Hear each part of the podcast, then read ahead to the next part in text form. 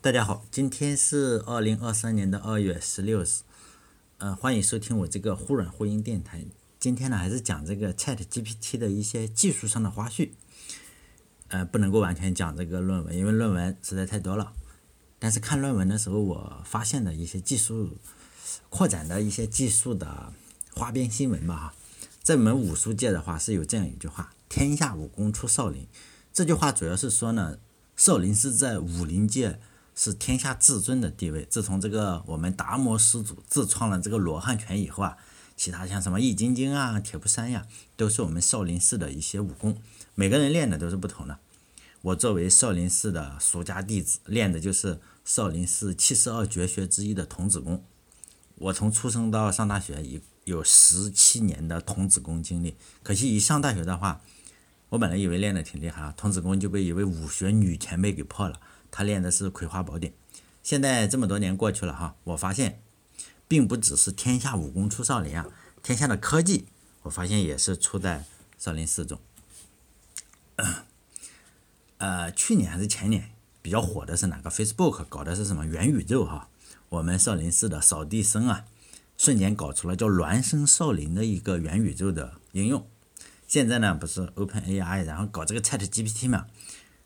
我少林寺又搞了一个，可能是研发扫地机器人的这个扫地僧又搞了一个对标对标 Chat GPT 的一个应用吧，它叫文心一言，你你可以跟他聊天，他跟你讲佛经，也不用问了哈，技术肯定是不输于洋人的，我为少林寺感到非常非常骄傲。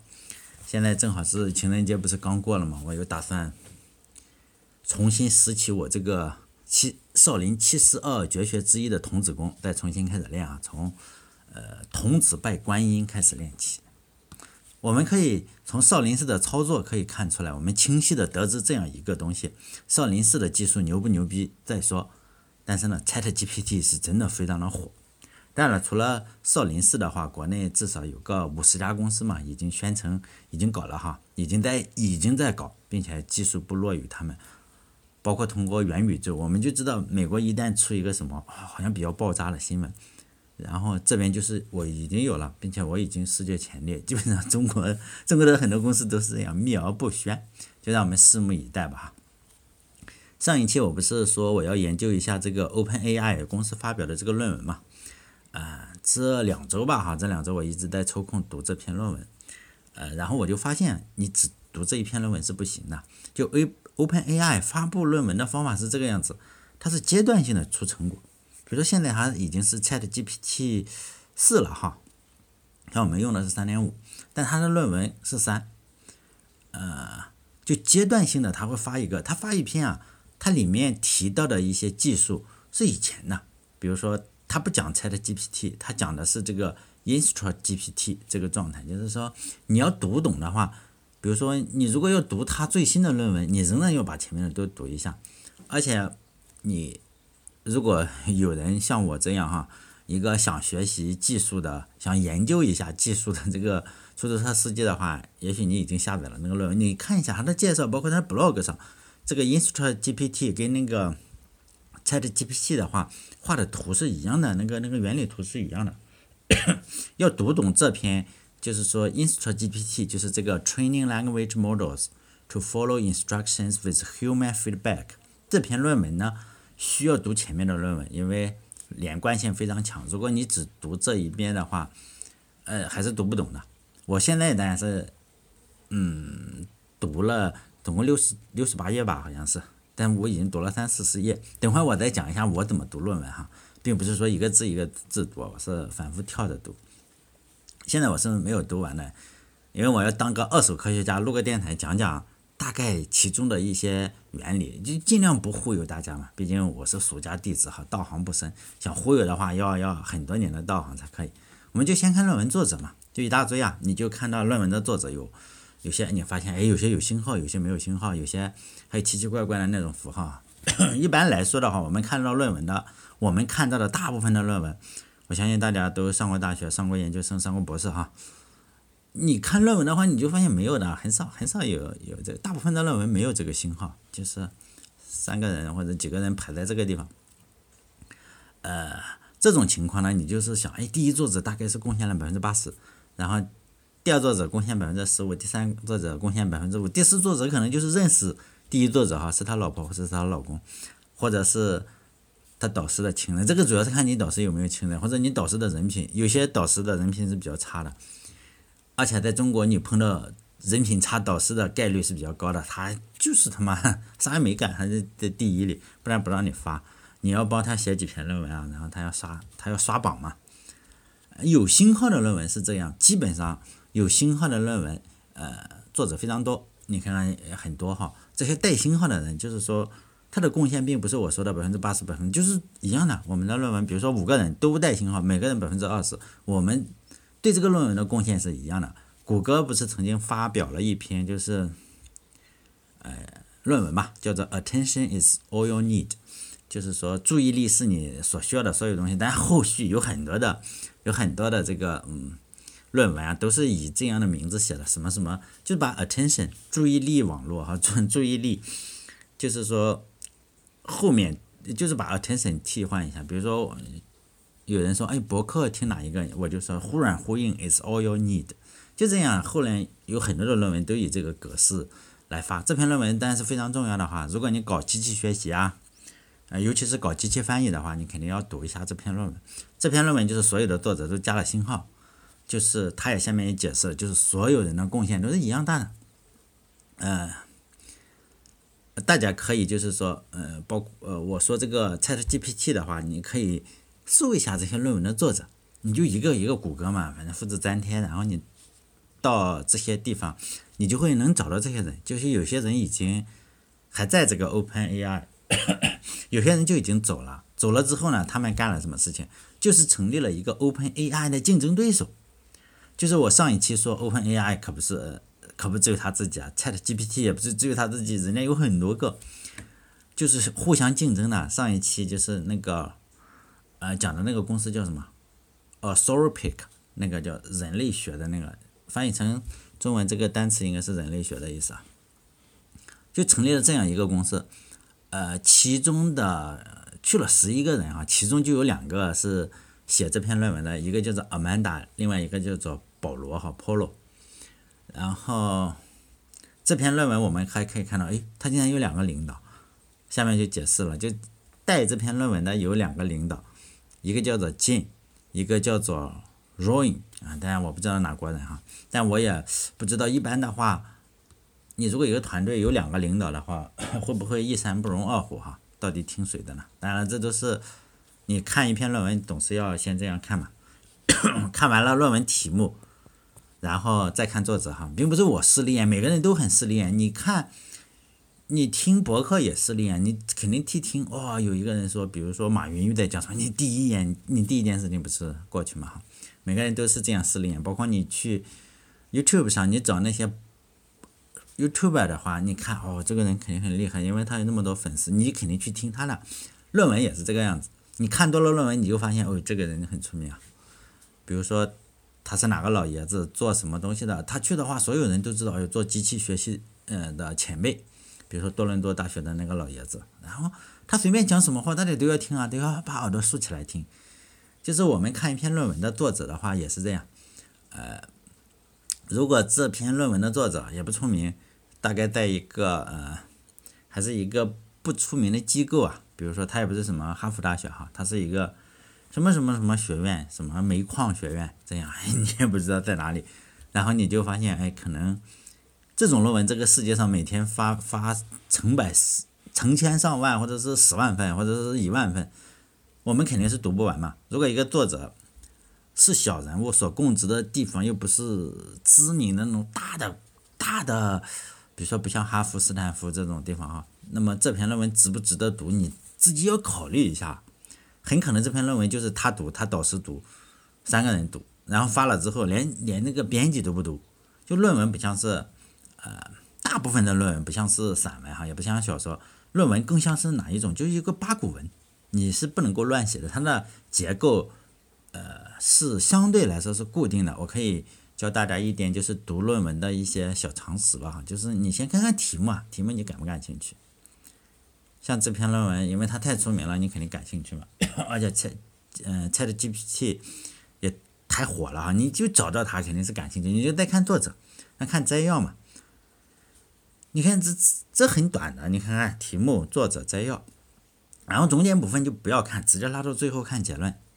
就是说十分钟嘛，也就是十分钟。你如果当然你每个单词都不认识，可能十分钟不行。大部分你十分钟就可以看出来了。你就看看他说了个什么东西。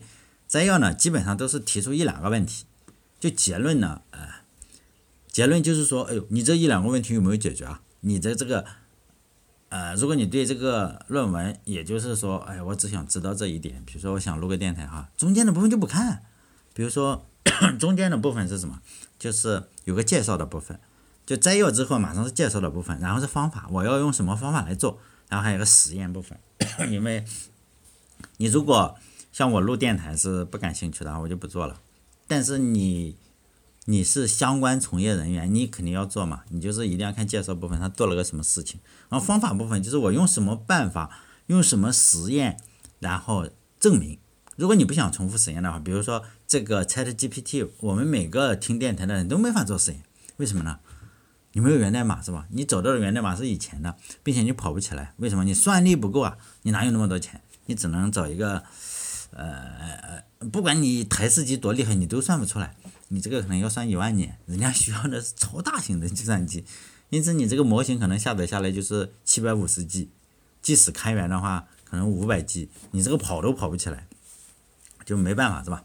我们就没有办法做中间这些事情，没有你你在大公司可以，你如果是自己的话你没办法做，你即使找到源代码你也跑不动，我们我们这个钱太少，你可能跑一个 ChatGPT 三点五的话。你可能需要数千万美元，你才能够跑那个实验环境，呃，不是一一两台苹果电脑就搞定了哈。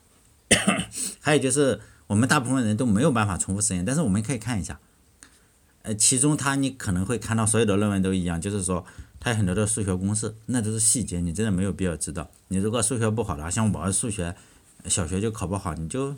真的是没必要知道，你就看看图就好，看看图，他会告诉你，哎，好了多少或者差了多少，你相信就好。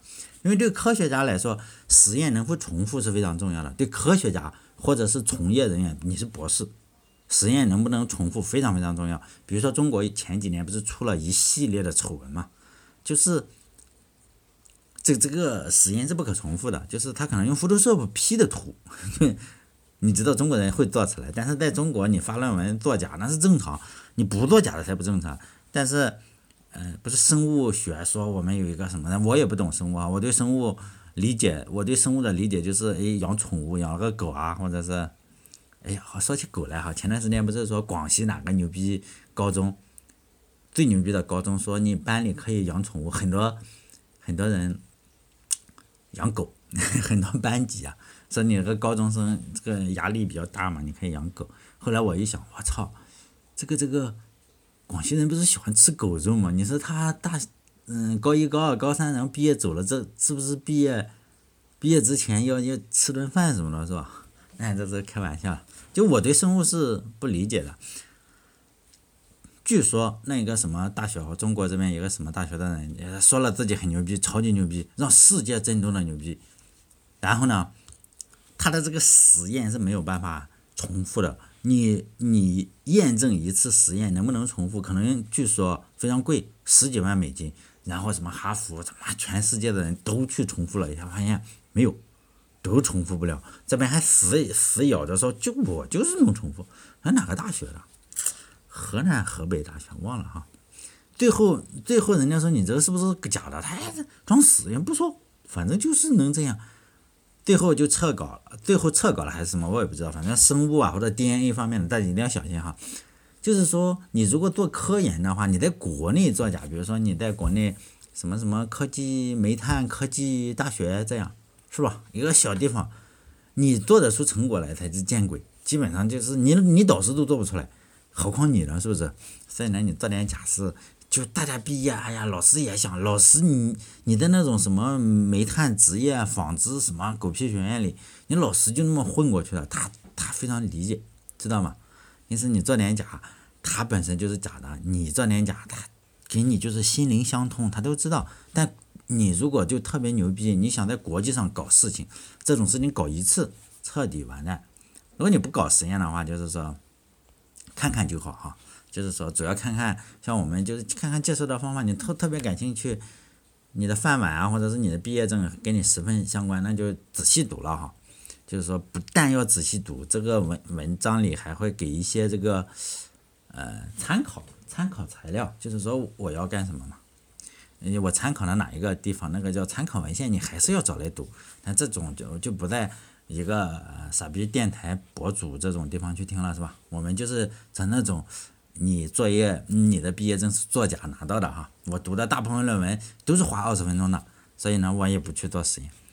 说实在，你也做不了实验，为啥？你这没有钱。说实在，像我工作的话，在我当出租车司机之前，我经常读的论文是网络方面的。包括 RFC 什么的哈，我都是一个字一个字读，我就读好几遍。为什么呢？因为我们吃饭的东西就这样。你三十五岁之后，还是一脚被公司踢了，是不是开出租车？但是心中还有个梦想，是吧？再读读论文，我读 I F C 读了好多呀。那最后一点还是想，呃，提醒就是说，搞研究的听众，如果你想出名的话，出名非常非常重要。尤其你当博士也好，还是当教授也好，出名是非常重要，是你人生中最重要的事情之一。你写论文的时候，一定要给自己的模型起个名字，非常重要。最好是以你自己的名字去起名字，说我这个模型叫什么模型，就是动格模型，是吧？你一定要起个特别特别好听的名字，与你相关。因为这个模型如果一下子火了的话，你的名声啊，这一辈子就跟它挂在一起。比如说 OpenAI 给自己的模型起个名字叫什么 ChatGPT，你如果不起这个 ChatGPT 的话，那比较危险，人家不知道叫 ChatGPT，他就会。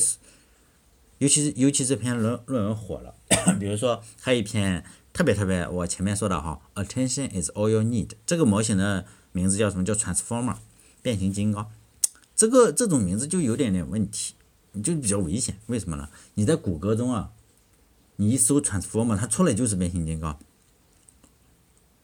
因为你如果没有那么出名的话，你这个就被盖住了。比如说你这个名字跟某个特别厉，比如说中国。最出名的哪个明星吧？你跟他是重名，那你就那你就彻底完球蛋了。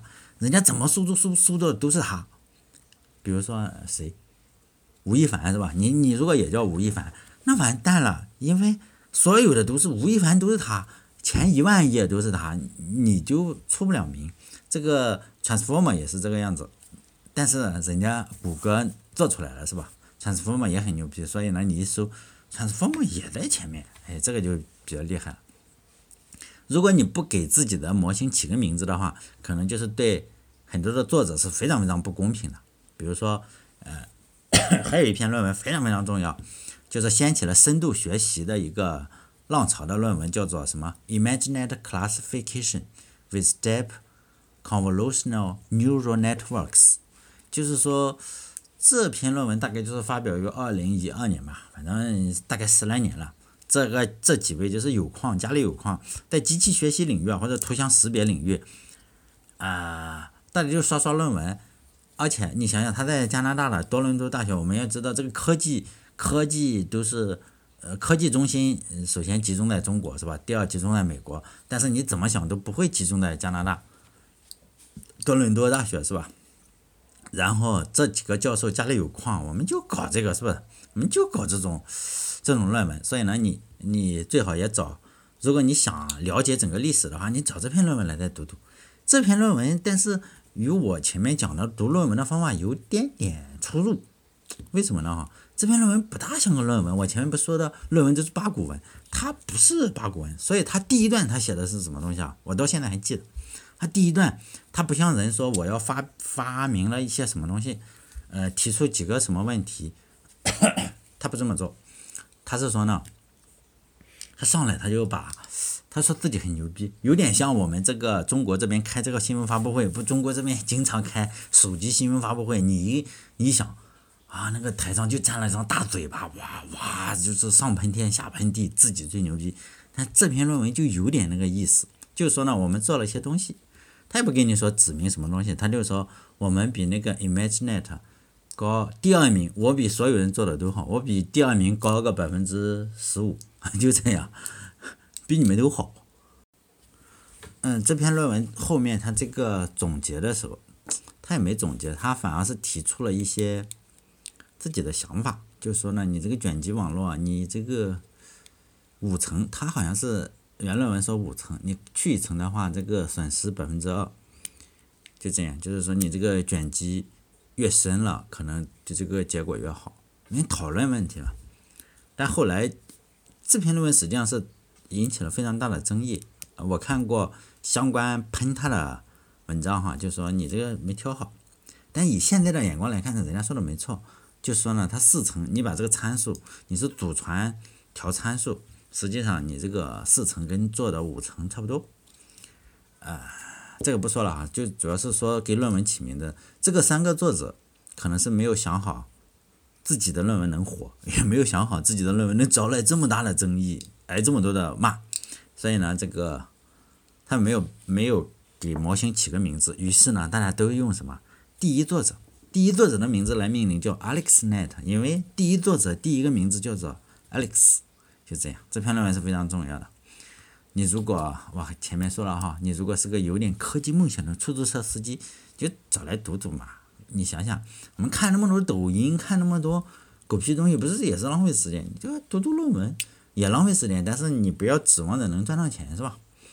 嗯，当然没有没有说，哎呀，怎么说呀？其实有时候我就劝人干这个，有点劝劝抖音爱好者从良，然后呢又从，哎呀，再拉这个 博士生去看抖音。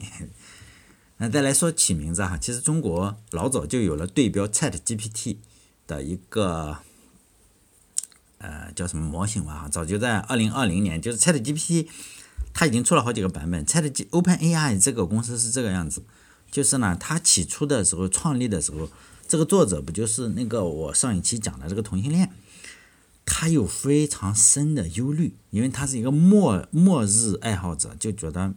地球要毁灭了，或者，所以他存了大量的黄金呐，然后会存上，还会买很多的土地，然后在地下有点像金三胖是吧？在地下一百五十米处建立自己的堡垒。然后我们没有钱哈，然后哎买一个岛，就是这种人。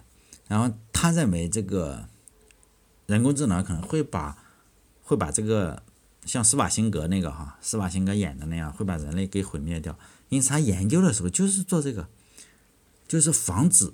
防止你出这个问题，并且呢，他会说他把自己的东西开源，为什么要给所有人类嘛？所以他有点公益组织的样子。然后哦，后来这个他就开放了一，开放了二吧，好像源代码开放了一，开放了二，你一开放我们就可以自主创新了，是不是？然后呢，他就一二的源代码实际上你是他都开放了。等到三的时候就问题变了，三的时候他发现这个参数太牛逼了，这个。模型太厉害，以至于什么？以至于你可能是有问题，因为你开放了之后啊，可能会对这个社会造成影响，它会编假新闻呐，或者是什么的就不行。然后呢，他从 Chat GPT 三之后就不开源了。但中国这边就就厉害了，中国以举国之力，中国不经常搞举国之力嘛？举国之力搞了一个悟道，呃，也不能叫举国之力，反正应该是。有中国科学院什么的，反正就花政府的钱嘛，花人民的钱嘛。你交的税，你买买一包烟，是吧？烟民的钱，或者是网民的钱，反正号称是比 chat G P 三的参数要多十倍，大概一千七百亿或者是什么，反正是参数超级牛逼。然后他起了一个特别特别好听的名字，叫什么？我们都看过《西游记》，叫孙悟空猪悟能杀悟净。这里呢，就是他起的名字叫悟道。可能叫赵悟道哈，赵家做的吧。这个悟道实际上是出了不少东西的，其中有一个叫做悟能做事。然后我在我在录这篇论文的时候啊，录录论文，录这篇叫什么？电台的时候，录这期电台的时候，我就到这个 Chat GPT 上问我说：“你知道悟道吗？”他说：“我知道悟道。”他会告诉你悟道是什么。我说：“你跟悟道谁牛逼？